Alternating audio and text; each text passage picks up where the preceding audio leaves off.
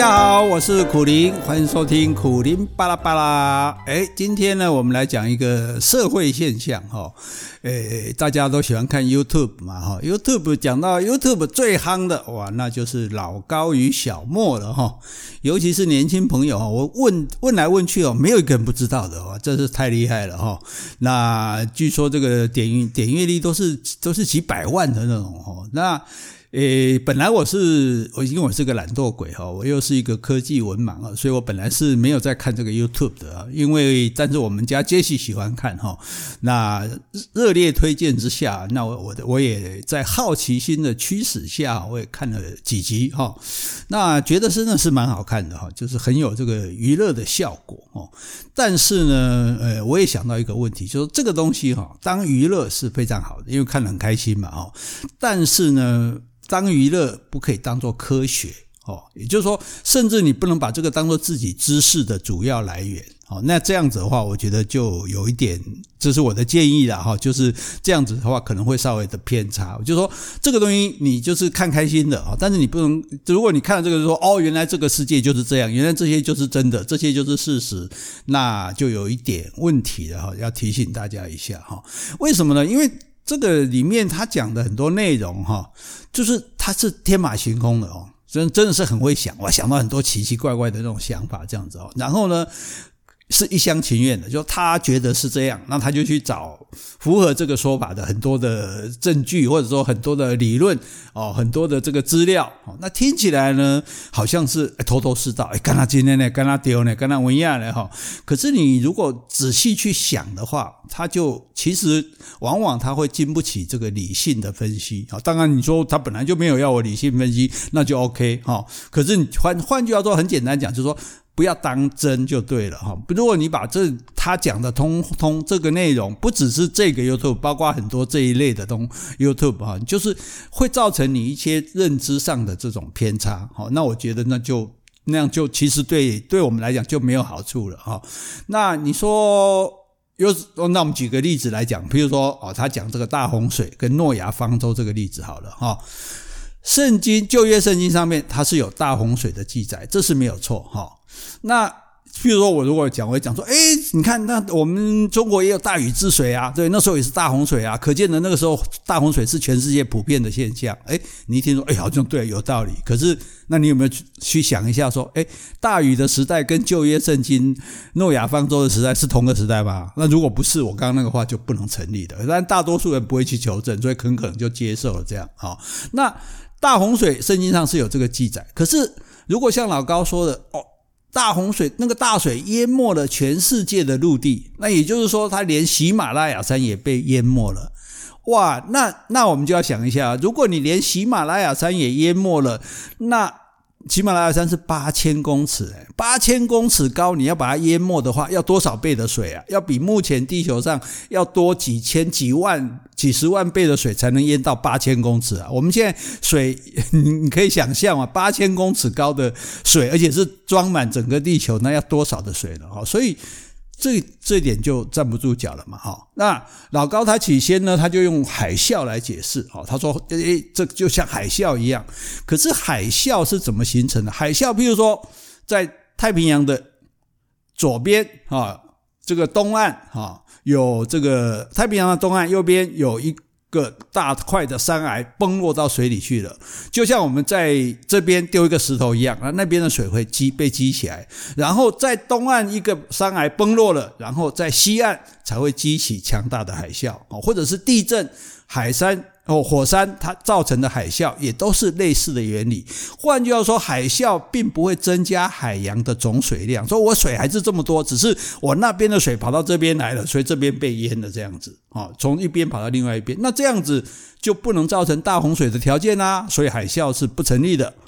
那老高呢，他又提出另外一个说法，他说，因为那时候呢下了四十天四十夜的雨。好。四十天四十夜的雨，但是我们知道雨水的来源是哪里？雨水来源是地面上的水分，被阳光蒸发到空气中，变成水蒸气，凝结成云以后，再变成雨水落到地面。这个大家都知道嘛？好，可是下雨下四十天，那要多少的雨？四十天，四十天要多少的雨？那这么多雨要从哪里来？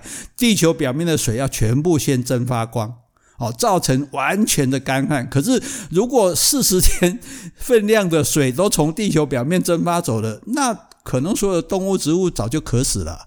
哦，你要先你要先把这个地球抽干了，你才有这么多水可以下来嘛。那如果就把地球上的地表面的水都抽干了，那动物植物就死光了啊，那还有什么机会去上什么诺亚方舟呢？哈，所以我想老高他自己也知道他说不过去，所以他又发明了一个理由哦，他又说呢，可能是围绕住地球一整圈的水蒸气，哦，然后后来这一些水蒸气变成水落下来，就是造成大洪水了，哦，这个呢也讲不通，为什么？因为地球的高空是非常冷的嘛。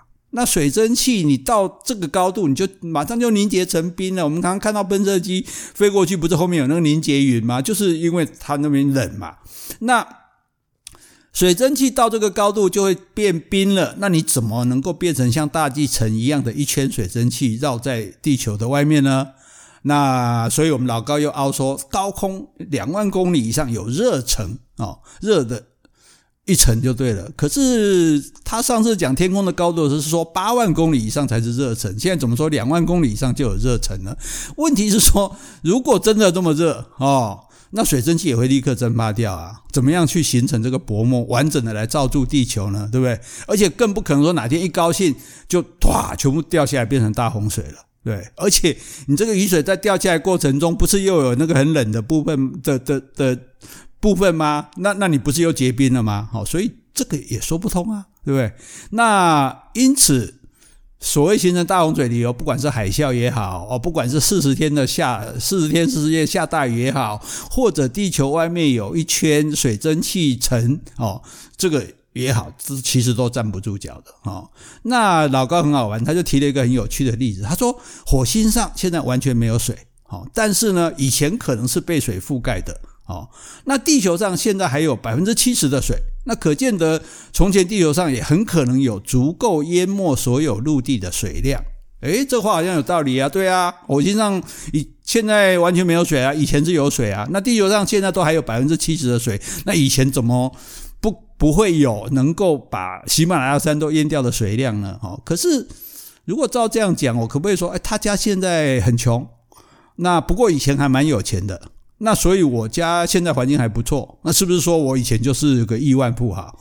这个逻辑上也不通嘛，对不对？所以你火星上以前现在完全没有水，以前有水，也不能证明说地球上现在有水，以前就有很多很多的水啊！哦，所以不但这个大洪水整个讲不通啊，那诺亚方舟那就更扯了。哦，你先不讲说光是诺亚方舟，你想诺亚一家那时候只剩下八个人嘛，哈，八个人就要有超凡的技术跟能力造出这么大一条船来，哦，这这些人怎么？这些人哪来的这个技术？哪来的这个能力？要造这么大一条船？那这个船有多大呢？哈，诶，可以容纳地球上所有的动物，公母各一只，哈，所以光是这个船的大小，其实就是一个很。让人起争议的问题。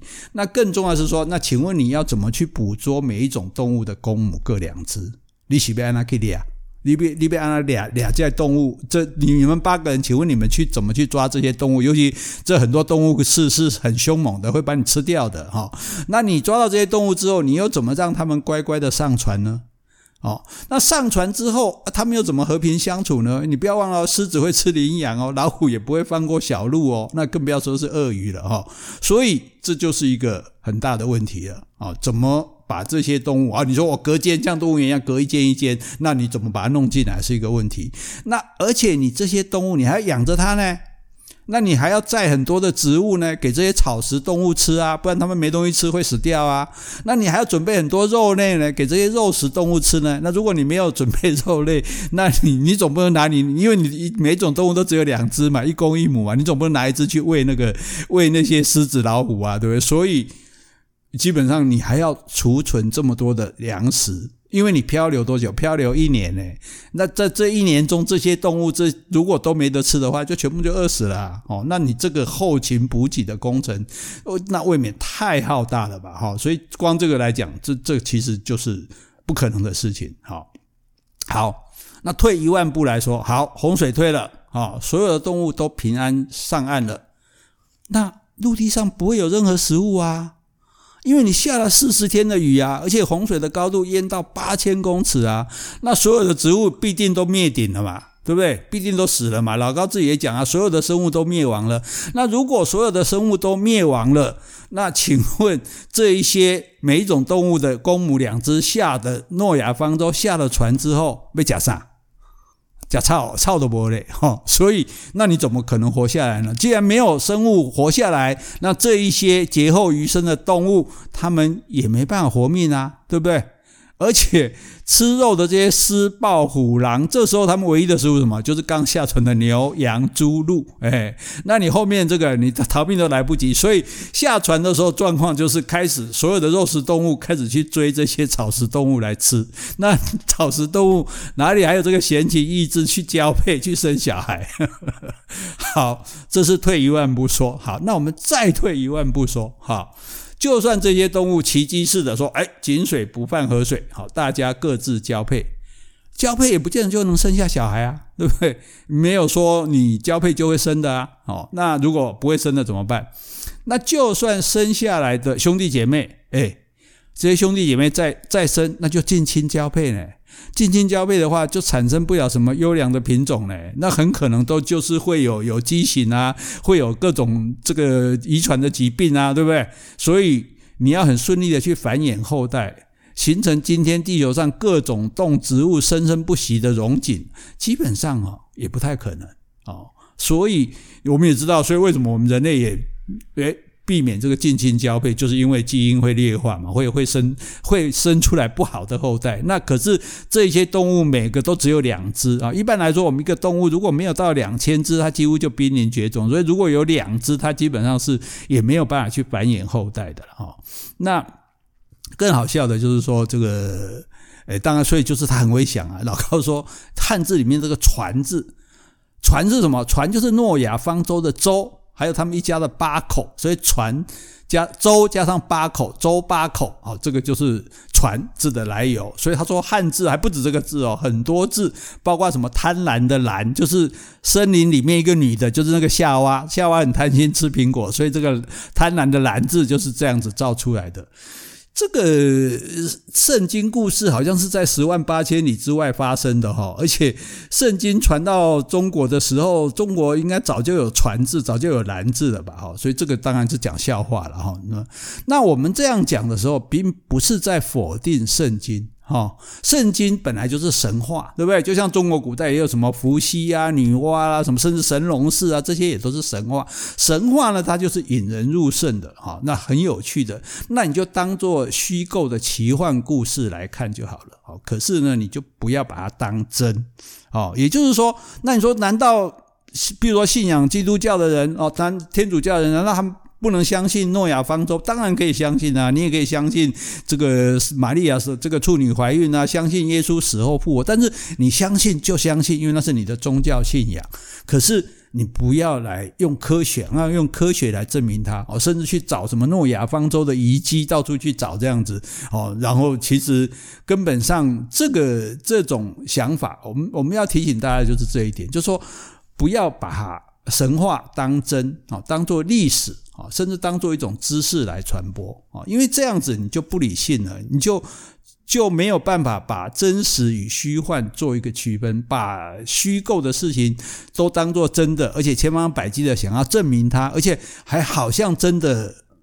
是真的一样，说的就讲一句话，就讲的像真的一样。我们不是常常讲一些人讲话，那你讲干那真的嘞？哎，事实都不是真的呀，哦，不是真的，要信你做你信不要紧，但是你唔免去证明哦。所以我觉得，如果你要把神话当真哦，当做历史，甚至当做知识来传播，那这就会变得很不理性哦。甚至我们讲说它是反智哦。也不算过分啊，所以其实我们不是在这个批评这个节目，这个节目老高与小莫老师讲，我也很喜欢看啊，而且里面也有一些很有趣的观点啊，有一些观点其实也是蛮有趣的，我觉得看这东西是好的啊，是这个对我们的身心都是一种很好的这个这个调养啊，但是基本上这一些观点它。